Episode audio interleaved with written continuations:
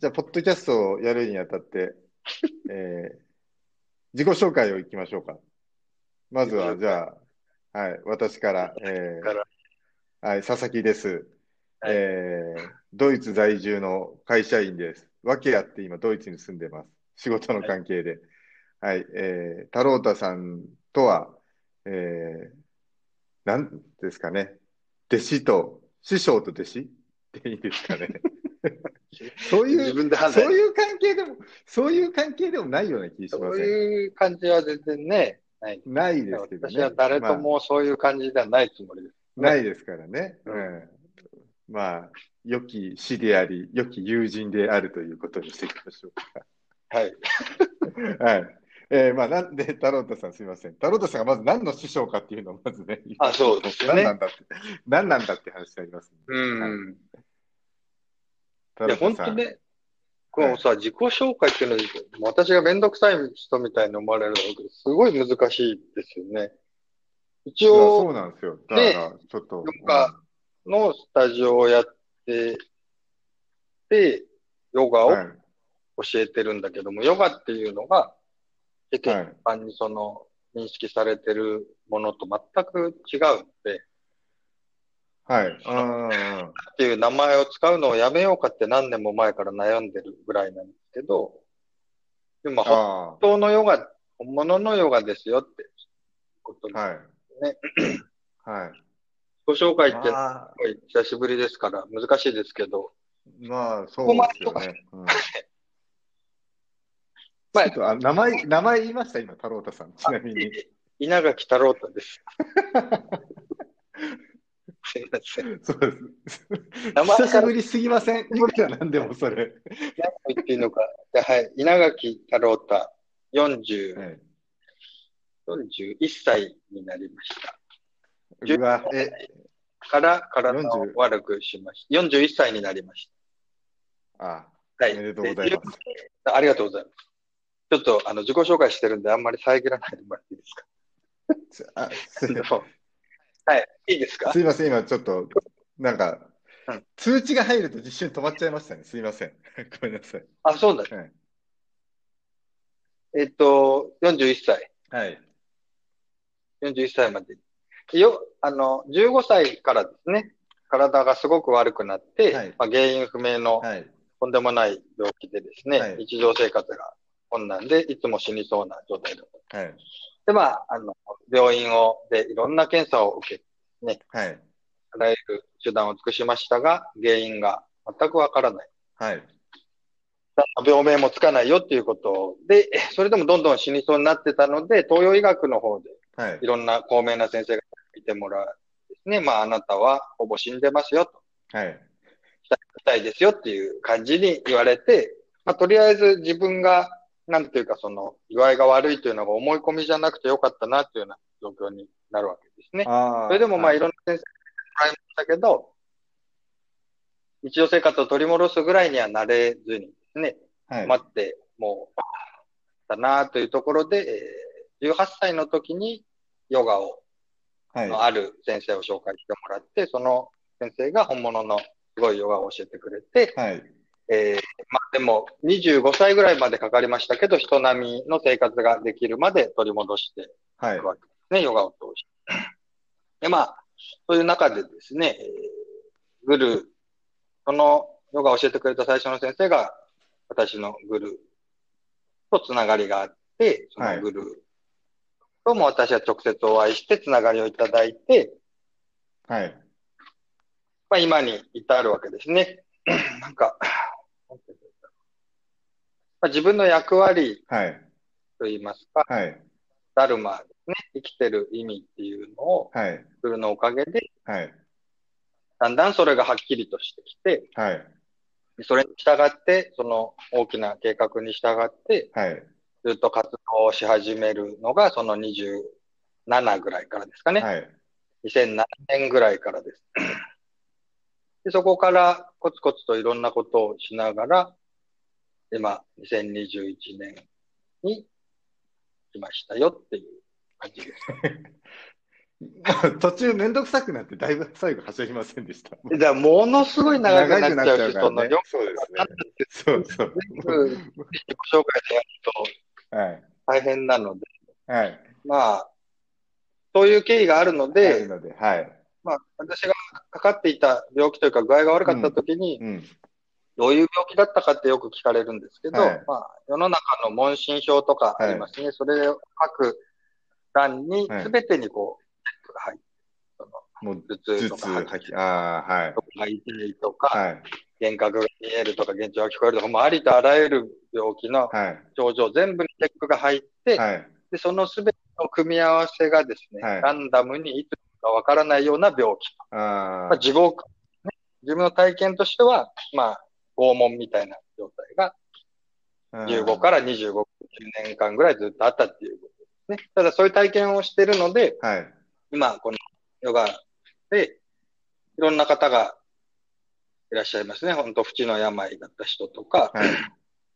まあ、なかなか普通に人生が送れなくなったような人たくさん来ましたけど、そういう人たちのあらゆる状況っていうのがよくわかるので、その人たちに適切なアドバイスだとか考え方とか、何よりも具体的なメソッドですね。どう体を動かすとか、どう呼吸を使うとか、うん。うん。どんな本を読むとか、どんなものを食べるかとか、すごく具体的なレベルから、そのカルマとか神様とかそういうところまで、必要なものをその人たちに与えるので、本当に困ってる問題が必ず解決できるはい。おーってますね。あのまあ、そんなーはいス。タジオ。スタジオをやってるということで。はい。で、あの、はい僕も、えーまあ、説明なんですけれども、えーヨガを始めたあのが、もう5年、6年ぐらい前になるのかな？ひょっとしたら。はい。はいですよね。で、太郎太さんが、うんその時はまだ今のスタジオをやってなくて、えーそうですね。まあ、システマのね、えーまあ、インストラクターと生徒あ、とそれがいう最初、そうですよね。関係だったんですけども、あの、まあ、太郎太さんの動きが、ちょっと人間離れしていたこともあって、わこれはすごいなと。これはもう今まで。出会った中です一番すごいなぐらいな感じだったんで、それでまあ、あのシステマを太郎太さんに習ってて、で、それで、ヨガやってるんだぜ、みたいな。ヨガやってるんだぜ、みたいな感じじゃなかったこんなこと言ってないと思うけどね。それは絶対言ってないない。ヨガむしろシステマとヨガ切り離してたから、だいぶ切り離してましたよね。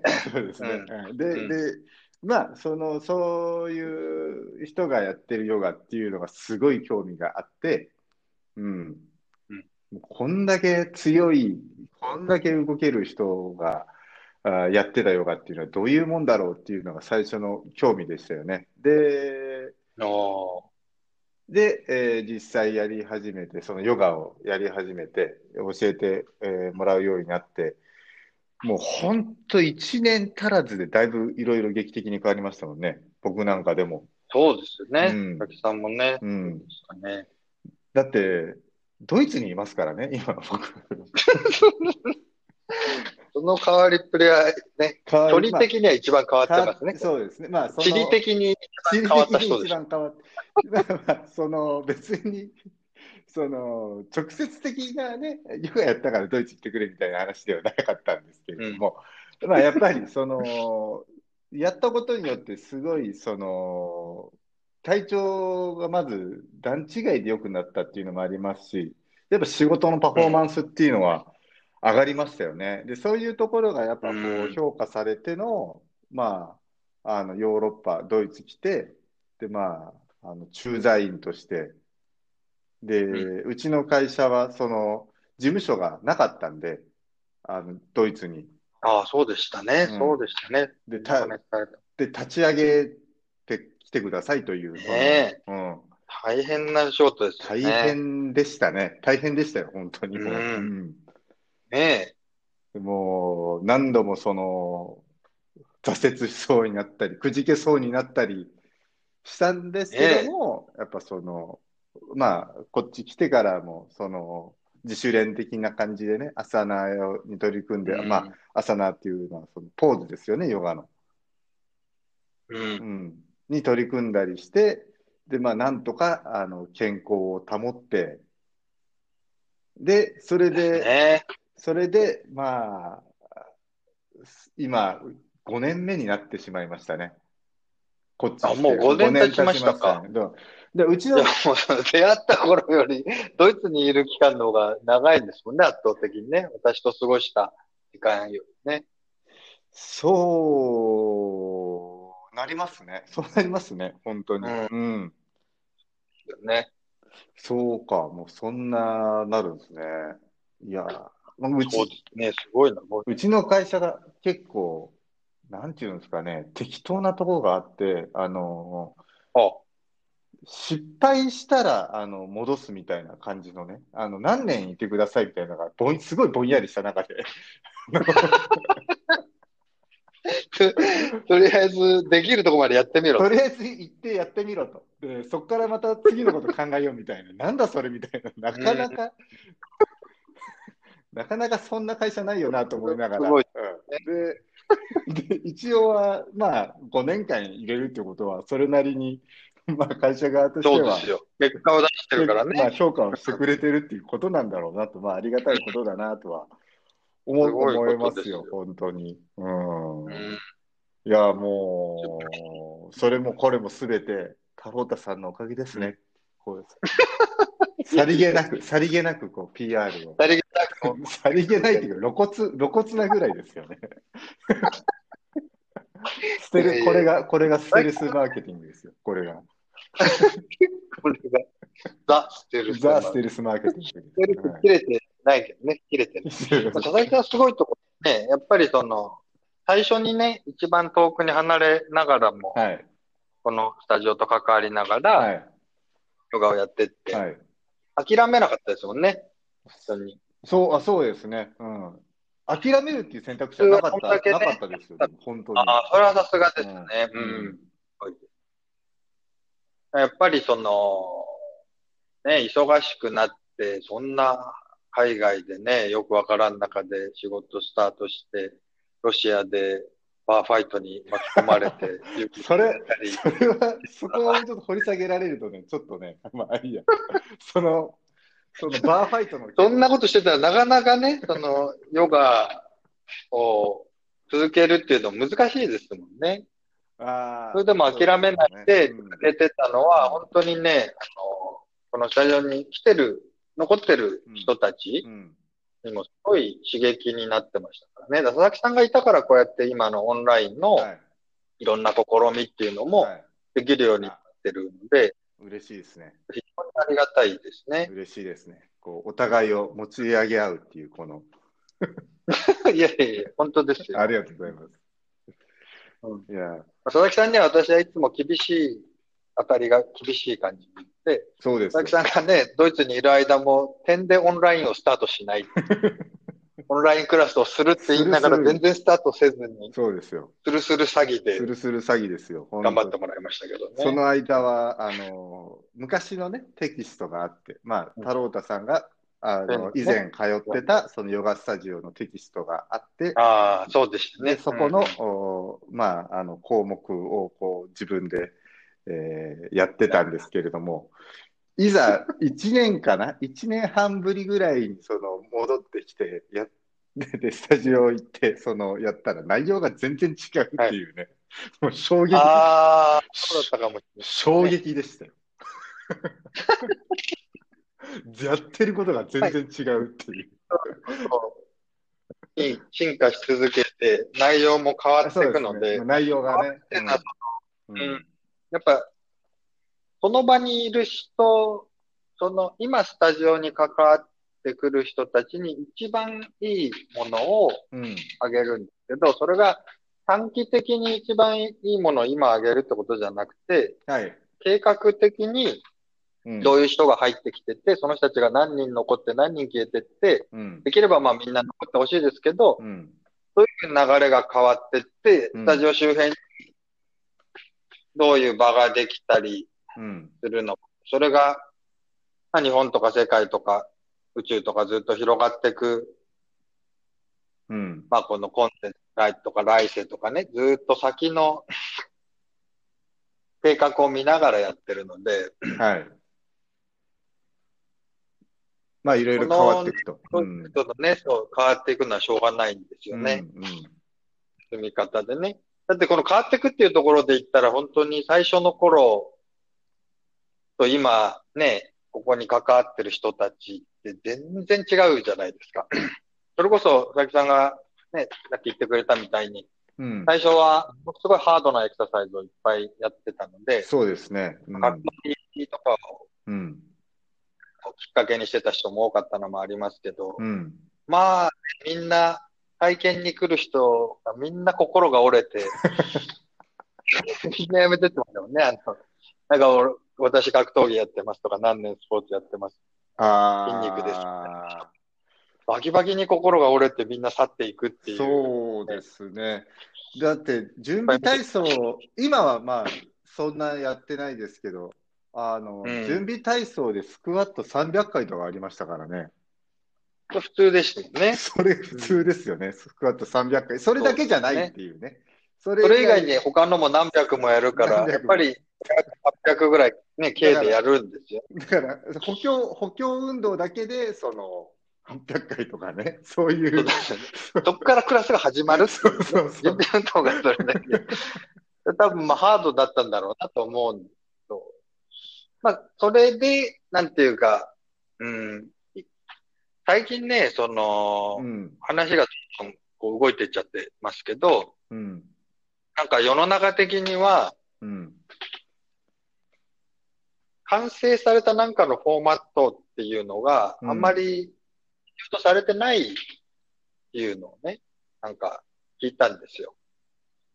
どつまりそ、のうん。極上の完成品みたいなものも人はもうあまり求めてなくて、その、うん程度上質な完成されたもののうん中身が知りたいっていう流れがある。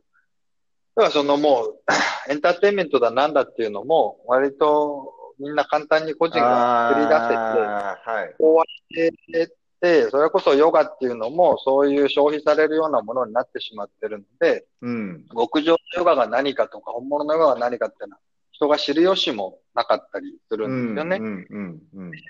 もないのを一生懸命知ってもらおうっていう試みを何年もしてきたんですけど、なかなか、うーん、それもね、本当に必要とする人に届かなかったりするうん。ので、うん。でその届けるための試みがこの今のポッドキャストとかだったりするんですけど、うん。別の見方として、うん。その本当に良いものを、本物のヨガっていうのがどういうものなのかっていうのを知ってもらいつつ、その作り方というか、内部の部分をうん。こうやって話してたりすると、うん。興味を持つ人がいるかなと思って、ちょっと話すんですけど、はい。前置きがものすごい長いですけど、大丈夫ですかね？私の複雑すぎる話を単純にするためにこのポッドキャストやってるんです。私、このまま話し続けるとどんどんわからないようになってっちゃう。なんかまあ、じゃあ、ちょ、ちょっとじゃあ、まだ大丈夫わかん、わかんないところはわかんないっていうので、あの、パッと、まあ、あ入れてくれる？入れてきますけど、うん。はいははいい。。はい。また、その、なぜクラスが変わっていくのかっていう話をしたい。これがテーはい。なんで、マ。なぜその、その、変わっていくっていうのは、その、やってる内容がってことですよね。そうじゃないです。やってるな、ない、まあ、やってる内容とその結果ですね。あじゃあやってる内容で、やってる内容が変わっていく理由っていうはいの。は、はい。まあ、ある程度ですね、はい。ずっと先を見て私は行動してるので、うん。目指すべき場所っていうのがあって、最初に完全に目指すべき場所を行ってしまったら、世界が神様ですよっていううん。ところうん。に至るうんわけですね。なるべくそれに至ってる人を増やす人の本来の役割というところで、そこまで行くともうみんなわけがわからないうん。ので、うん。前の段階でどんどん話してきますけど、うん。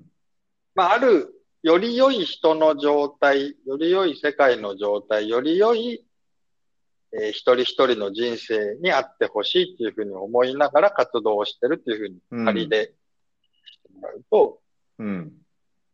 私の手の届く範囲っていうのはやっぱり限られてて、私自身がそうやって答えに向かって進んでる段階だからですね。できることは限られてるので、自分のことをやりながら自分が作ってるこの世界に対してどうアプローチするかっていうのを常に試みているわけですね。で、うんはい。最初の段階ですごくハードなことをいっぱいやってた。うん。で、そこで集まった人たちがいて、うん。でも、ほとんどその人たちもう残ってないんですよね、今。ああ、そうですね。うん。あのって。まあまあ、数人、数人いるぐらいですよね。うん。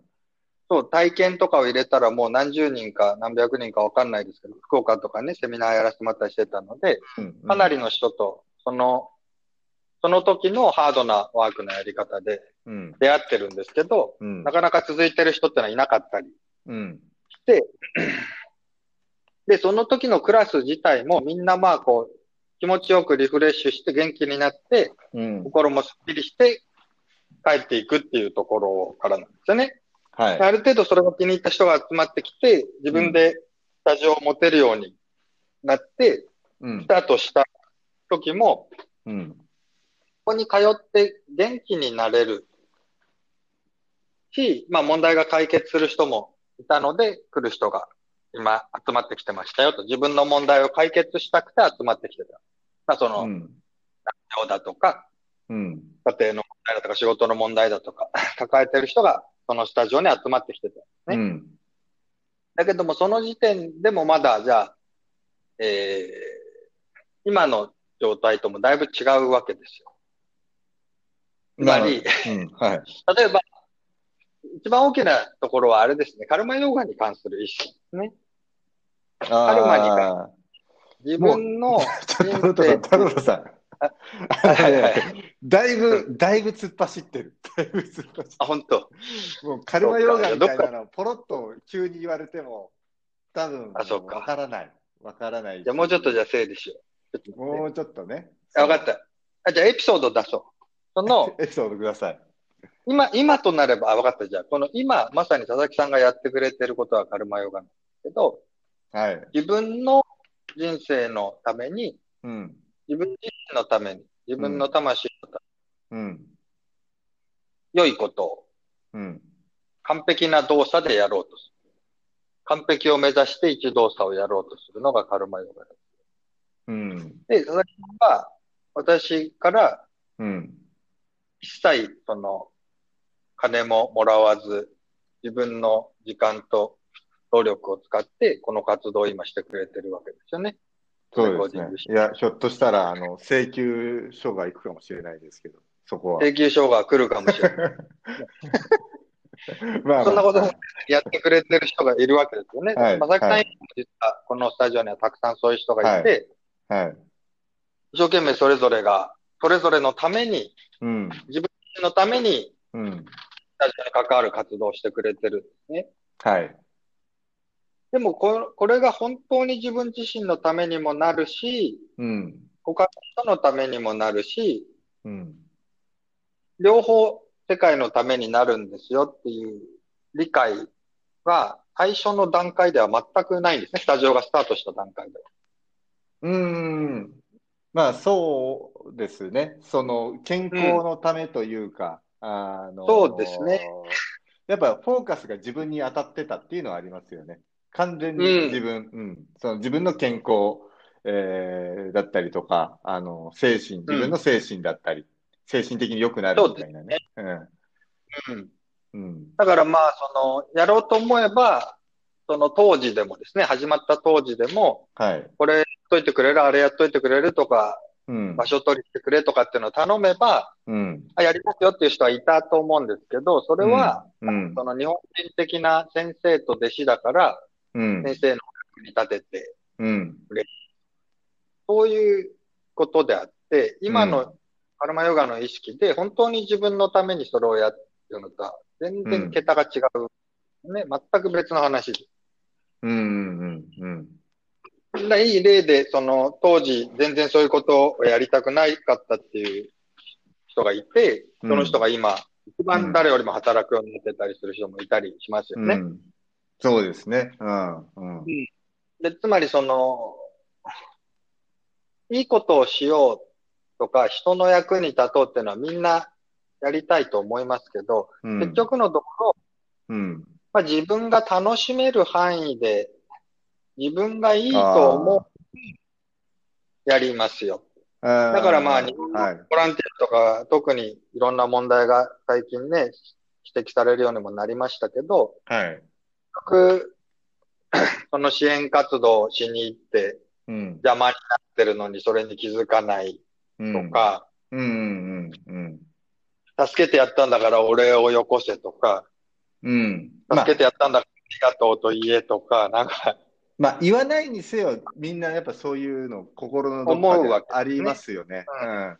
例えば、うん。例えば極端な話、あの、ボランティア行きました。で、困ってる人がいました。で、それで一生懸命、じゃあなんかこう掃除したりだとか、ひょっとしたらうん自分がそのお金をいっぱい寄付したりとかしたときに、そういう人から邪険にされたりだとか、うんまあ極端な話、出てけとかね、言われたときに、なんでお前、お前のためにやってんだぞみたいなことを言わなかったにせよ、絶対思うわけじゃないですか。思ってしまう、ね。う。うんんまあ、それっていうのはそ、結局、うー本当の意味で、その人のためにやってないっていうことなんですかね。そういうことですね。うん。うん。そういうこと。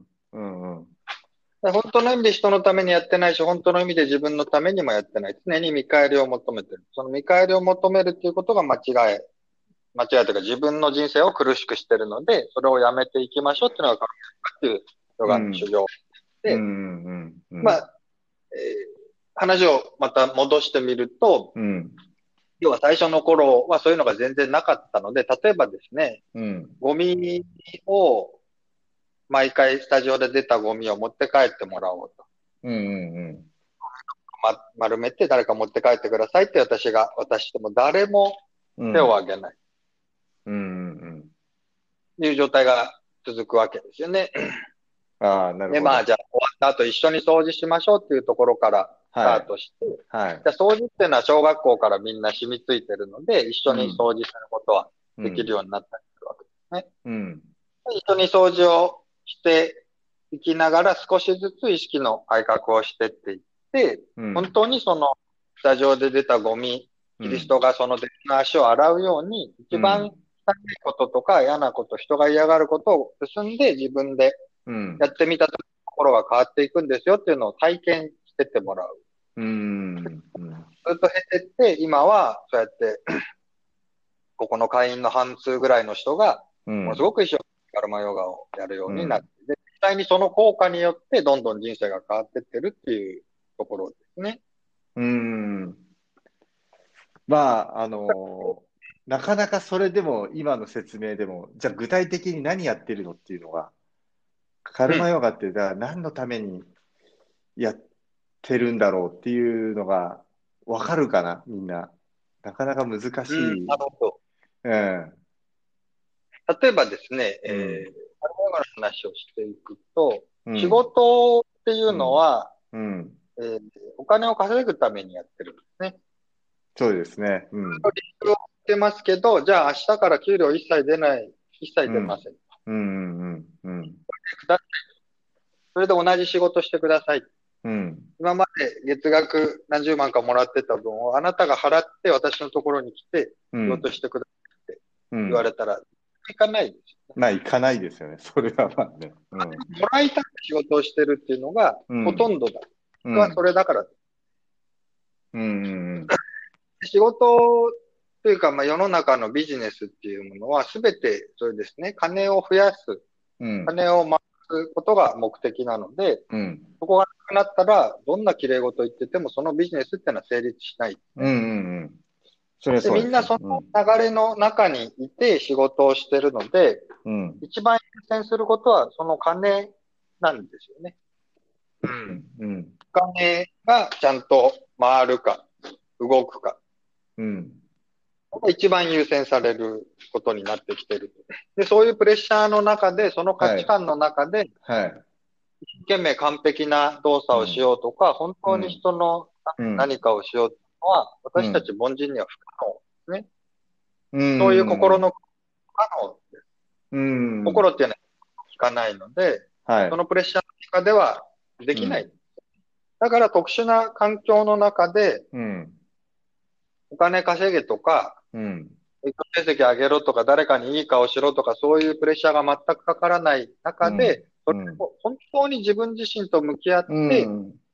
雑巾の一吹きをうんできますか、今ので本当に完璧ですかっていうのをうん、ゆっくりだけど、うん。アドバイスを受けながらやってった時に、うん。一動作の効率が変わってくるわけですね。一動作、うん。単純なその、雑巾を一吹きするところで違う体験っていうのが生まれてきて、はい。が雑巾を吹くことだって思ってた概念とか、うん。うーん、その、その動きによって決められてた世界の仕組みとか脳の状態っていうのは変わってって、うん。手が変わっていくっていうところに少しずつ繋がっていく。うん。可能性があって、そその無限の可能性を自分の思い込みで勝手に制限してるからですね。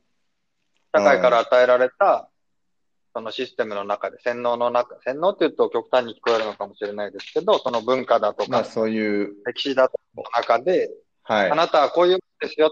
日本人のあなたはこういうもんですよっていう枠組みを作られて、その枠組みに従ってうんうんうん。してるから、限定される部分。でもいきなり枠を壊すっていうのは完全にナンセンスなんです。枠を壊すんじゃなくて、それを広げてうん。理解していくと、自分の力を引き出していく。そういうメソッドだ。うん。でま、体を少しずつ柔らかくしていって、はい。形だったけども、前屈ができるようになって、前屈がついたけど、ついただけじゃなくて、背骨とか内臓とか中の神経とかホルモンとかそういうとこまで、だんだん整っますよっていうのと同じように、心はのい。ガチガチになってる部分をほぐしてってあげて、うん。可動域を増やしていく。世界を広げていくっていうことですよね。なるほど。その普通のえー日常生活だけだったら、まあ、そのそこまで意識を向けることが難しい、えーうんまあ、自分のために100%の丁寧な動作を行うっていうことを、まあ、スタジオで、えーまあ、自主的に取り組めるっていうシステムが、まあ、太郎太さんのヨガのスタジオの中にあるっていうことでいいですか？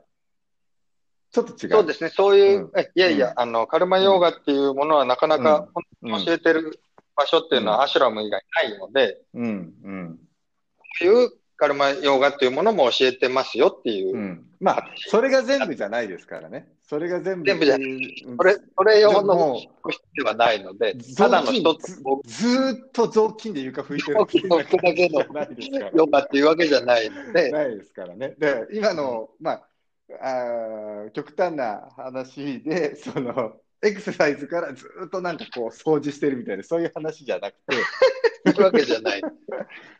最初はね、流れで言うとね、最初その指の一本一本からこうほぐしていくようなところからスタートしてですよね。うん。で、そそうれですねで、体を動かすエクササイズ的には。うん。うん。で、まあその後、お最近はまあ週によってですかね、その、やってやらなかったり、やったりやらなかったりですけど、あの補強運動が入って、うん。うんで、その後、まあ、あーそこから、まあ、準備体操が終わって、えーまあ、ポーズ、アサナに入っていく。で、その後、終わった後、えー呼吸法、呼吸法っていう、まあ、呼吸法って言いましょう。ここではね、あんまり。まあ、一般的にそうです一般。的にはね。はい、はい。うん呼吸法や瞑想に入っていく。うん。うんっていうのが、まあ、一連の流れですね。それと、まあ、あの、別のお枠組み、取り組みとして、えーまあ、そのうんカルマヨガコースっていうのがあって、そこで、まあ、その、それぞれ与えられたあ課題をうん、まあ、一生懸命取り組んでいくっていうような感じですかね。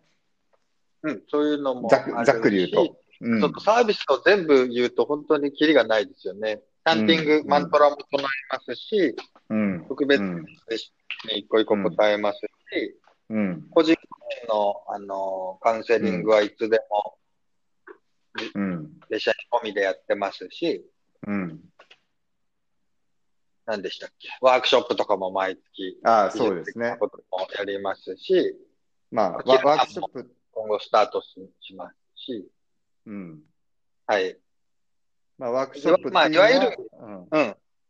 あ、どうぞどうぞ。えー、太郎太さん、ちょっとあの、うん説明、説明をはしょりすぎ、ちょっと。どう、どっから、どう説明、助けてください。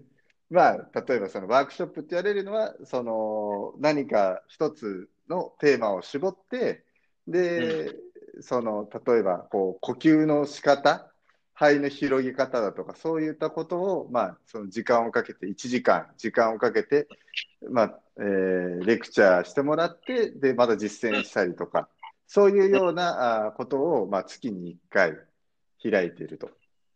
まあ、そういうこともやってたり、なんで、その普通のレギュラークラスがあって、で、その毎月特別な、あそういういろいろなエクササイズだけじゃないですけども、呼吸だったりだとか、そういったものもあの勉強できるっていうところですよね。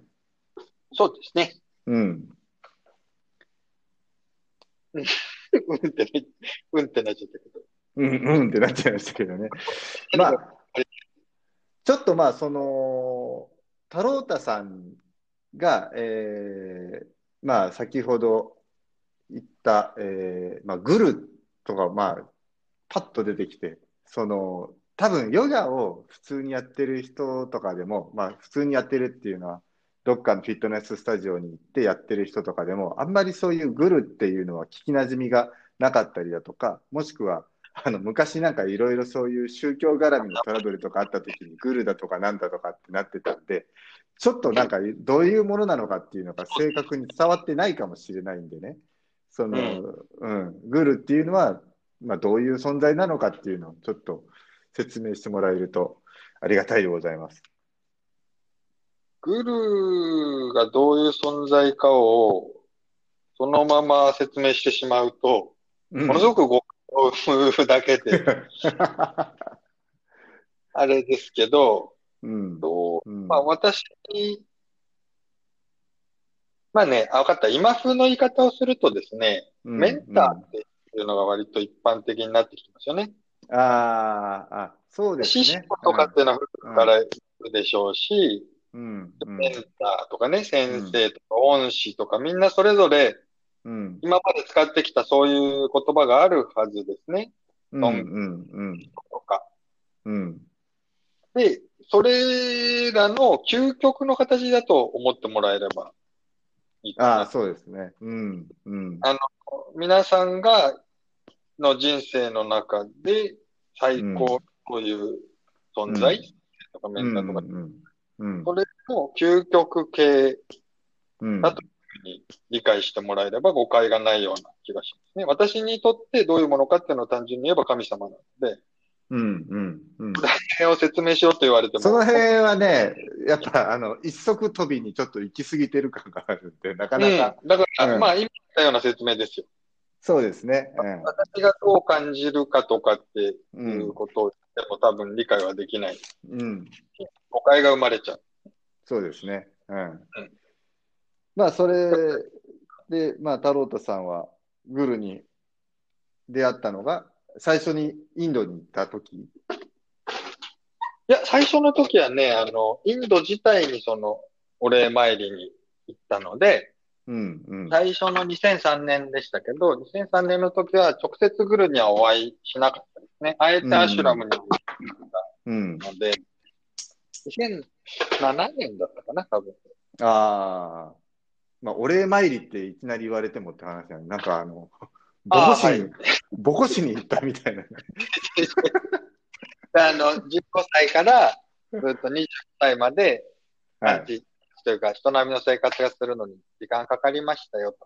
で、まあ、うんその、2003年だから23ぐらいの時には、なんとかぶっ倒れながらでもインドを旅するぐらいにできたわけですね。ちょっと倒れながらと。うん。ではいはい。人並みの生活が、ではないけど、死なないで済んだので、とりあえず、インドという国にうん。行きたいなって思って。うんうんうんうん。まあ、だからインド中をうん。3ヶ月だったか4ヶ月だったか半年だったか全然覚えてないですけど、はい。結構何ヶ月もかけてインド中をぐるっと回ってきて、うん。まあ、その土地に、お礼参りですね、感謝を捧げるとか、巡礼というかね、別ああ、になるほどね。はい。特定のお寺がどうこうとかということでは全くなくて、うん。まあ、回ってきたっていうことですね。うんただ、うんまあ本当に 数ヶ月うん。ぐるぐる回って、いろいろぐるぐる回って。はい。ぐるには合わなかった。ぐるぐるは回ってきた。しょう、しょうもない。はいい。や、まあ、それ、それがまあ。はいじゃあちなみになんですけど、その、ぶっ倒れるって言ってたのは、本当にぶっ倒れてたんですか？いやー、私しょっちゅう路上で寝てましたよ。ちょっとどういうことですか？それインドで？イインドで？インドでも路上に近いところで倒れたりしてましたね。あ、倒れるっていうか、その要は、あのー座り、わき具合が悪くなって、道の脇にそうそうそう座り込むような感じ。まあ、埋まってるみたいな感じですかね。ああ、えっ、と、病気の症状として、はい。ありとあらゆる症状がランダムに組み合わさって、うんランダムに発症するので、うんうんいつ何がわからないんですよね。うん。うん。ああ、なるほど。いや、うんもうぶっ倒れるっていうのが、なかなか衝撃的な発言だったんで、ほ、本当にもう、行き、行き倒れみたいになんかこう、バタッ行き倒れみたいに。ほら、私が若い頃は割とジベタリアンみたいな、こう、なんていうんですか、路上で若い人がたむろしてたりまあで、まあ、ありましたけど、まあ、ジベ、ジベタリ、ジベタリアンって多分もう、死後もいいとこですよ、それ。え何？死後、死後。誰も、誰も使ってない。誰も使ってない。けど、でもまあ、そういうところに紛れてこああ、なるほど。あそういう人たちが、う。そうそういう人たちがいるから、うん。あの、道紛れなの脇で、道の脇でこう、ベターってしてる若者たちの中に紛れて、本当に具合の悪い人がいる紛れながら、新宿にずっといたので、新宿でそういうあことがありましたね。ああ。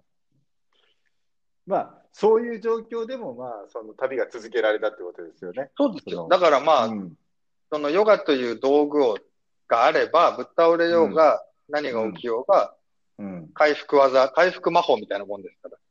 うんそれを使えば、必ずまた動けるようになるっていう圧倒的な自信があったので、あなんていうの、HP はものすごい低いけども、とんでもない回復魔法を持ってるから、死なずに済むっていうような。ああ、なるほど。ああ。もう、とりあえずはもう、あの、ちょっと横にならなきゃいけないけれども、そこからうんすぐに回復できるっていう状況ではあったわけですね。にはいかないですよ、みたいな感じです。ちょっとね。ああ、なるほど。うんえー逆に死んでたのかもしれないね。死んでて、蘇る技があったのかもしれないですけどね。いや、これ 今のは、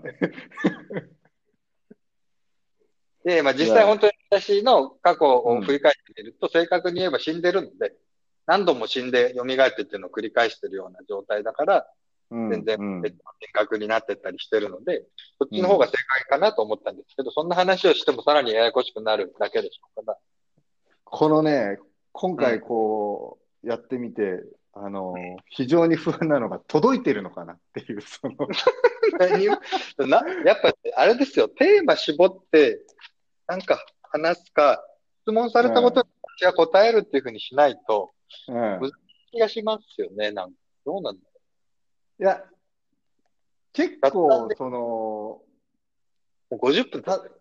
50分経ちますよ。ちょっと、やっぱり、んなかなか、あのー専門用語的なものが多い。いや、ぜじゃ全然いいとお、うん、全然いいと思いますよ、今の、これ。うんあ、そうだ。うん、僕的にはすごい楽しいんで、多分楽しいことは伝わる、伝わってるんじゃないかなと。それでいいのか分かんないけど。いや、なんだろうね。いまあいいやまず、まず楽しいことが、楽しいことが伝わらないと、楽しそうにやってるところが伝わらないとダメじゃないですか。だって。なるほど。いいこと言いいこと言った。いいこと言ったよ。いいこと言ったあより。がとう。じゃあ、じゃあちょっとなんか次ぐらいはテーマ絞ってやりますか？なんかこうん。どうしたらいいんだろうね。う、いやいいんじゃないですか、その身近なところで、あの、僕が今困ってることとか、ねはいはいその、朝起きられないみたいな話をどうしたらいいんですかみたあ、いな。はいはいはい。はい。そうですよね。う。そうんいうのとか、うん。質問をね、募集してもいいでしょうし、ああ、それもありかもしれないですね。うん。誰か他の人を連れてきて、その人、うんうんこれだって何人も入るんでしょ、そうですね。うん。他にも何人かいけそうな、何人までいけるのかわかんないですけど。うん。うん。3人ぐらいならラジオとかでもよくあるもんね。3、4そうで人なら、すね。そうですまね。あんまり、あんまりごちゃごちゃしすぎちゃうと、うん。あれなんで、聞きづらくもなるだろうし、喋りづらくもなるんで、うん人数はね、まあ3、4人ぐらいがいいとこなのかもしれないですけど。うん。うん。まあ、とりあえずじゃあ初回はこういう感じになりますか。そう、そうですね。55分でいい感じの時間なんじゃないでしょうか。わかりました。まあ、あともうちょっとざっくり、その、なんですかね、今の日本の状況とかも、うんね、あの、まあ僕、まあ、みんなそれは知ってるか、僕だけ知らないっていう状況ですからね。日本がどうなえ日本がどうなってるかっていうのは、あの、社会の話？社会の話。多分僕社が、い会の、や、いや別にそんな難しい話じゃないんですよ。そんな難しい話じゃなくて、最近ちょっとこう、まあ、天候の話でもいいですし、ちょっとこういうのが流行ってるよみたいなのは、あの、すいません。それはね、あの、みんな分かってるっていうことなんでしょうけど、これを聞いてたい話で、僕はその、分かってないんですよ。帰るたびにその日本が変わりすぎてて、びっくりする。ああ、なるほどね。大体テレビ出てる人もわけわかんないですもん、今もう。ああ。それはでも私も疎いからだ。そその辺の世間の話はあんまりわかんないかもしれないです。逆に、逆に。社、会情勢とか不安でヨガとかがある人もいるかもしれないので、うん、そうん。の社会情勢と自分の心身、うん魂とか、うん、世界の情勢だけじゃなくて、うん、どうもね、その世界情勢とか社会的なニュースとか学問とかの部分と、うん、極端なそのスピリチュアル、エセスピリチュアルみたいので宇宙人がどうこうとか陰謀がどうこうみたいな話、うん、うん、ギャップがすごすぎて、うん、本質的な神様っていうのはじゃあ宗教家に任しとこうみたいに。すべてがね、ちぐはぐなんですよね。でもそれは、ちゃんとまとめて私は案内してるので、うん。その話はしたいかもですね。ああ、佐々木さんが相手でいいので、そのうん。社会から神様のところまでどういうふうに話がつながるのか。それこそ宇宙人でも何でもいいですけど、それがどういうふうにリアルに私たちに関わるのか。とか、うん、うん、そういった空想みたいになってるものと自分の心とか体とか、今目の前にある仕事とか、人間関係の問題とかがどうつながるのかっていう話はうん。したいですね。話はしたいというか理解してほしいので、ああ、ということで、えー私の伝える力も上げたいっていうのもありますね。全然伝わってない感があるので。散々話してるんですけど、なかなかね、これを話してる内容自体が断片的になりすぎて、全然伝わってない気がする。そこはやりたいです、その企画。次回それにしましょうか。社会から神様までをつなげる1時間。硬い、硬くないですか？まあまあ、ちょっとそこをふ柔らかく、柔らかくしてきしてきましょう。なんかそのタイトルだけだと、タイトルだけだとね、まうん、あ、あ、そうか。硬い、硬いイメージがあるんですけど。まあ、ちょっとそういう話でやってみましょうか。次回は。そうですね。はいアイドルとかからつなげてみますか？あ、そう、アイドルからどう繋がった？そっちの方が良くないですか？そのアイドル。ももクロからどう繋がっていくかってとこですよ。そうですよね。うん。じゃあ、そ、それでいいんじゃないですか？アイドルとか最近の、そのうん芸能うん人、芸能事情に詳しいわけでもないけど。まあでもね、それ面白いかもしそうですね。ちょっとまあ、一回これで、まあ、どんな反応があるかですね。うん。一回どんな感じになるかですね。反応がれない。反応が全くわからない。わかんないですね。うん。それなにコメントとかみんな入れてくる。よくわからない。まあ、知まあどれだけ、うん、どれだけ聞かれるかとかね、まあ、知り合いに聞いてもらってどうなるかじゃないですか。うん。そううん。うん。まあ、やってみましょう。やってみましょう。まあ、とりあえず続けていくことが大事だと思います。そうです、そうです。コツコツやってみましょう。はい。はい。すみません。本当に次回は1時間、うん、うんいただきました。ありがとうございます。はい。ありがとうございます。はい次回の予定はまたご連絡をください。そうですね。はい。はい。じゃあ、どうもありがとうございました。ありがとうございました。はい。はい。失礼します。はい。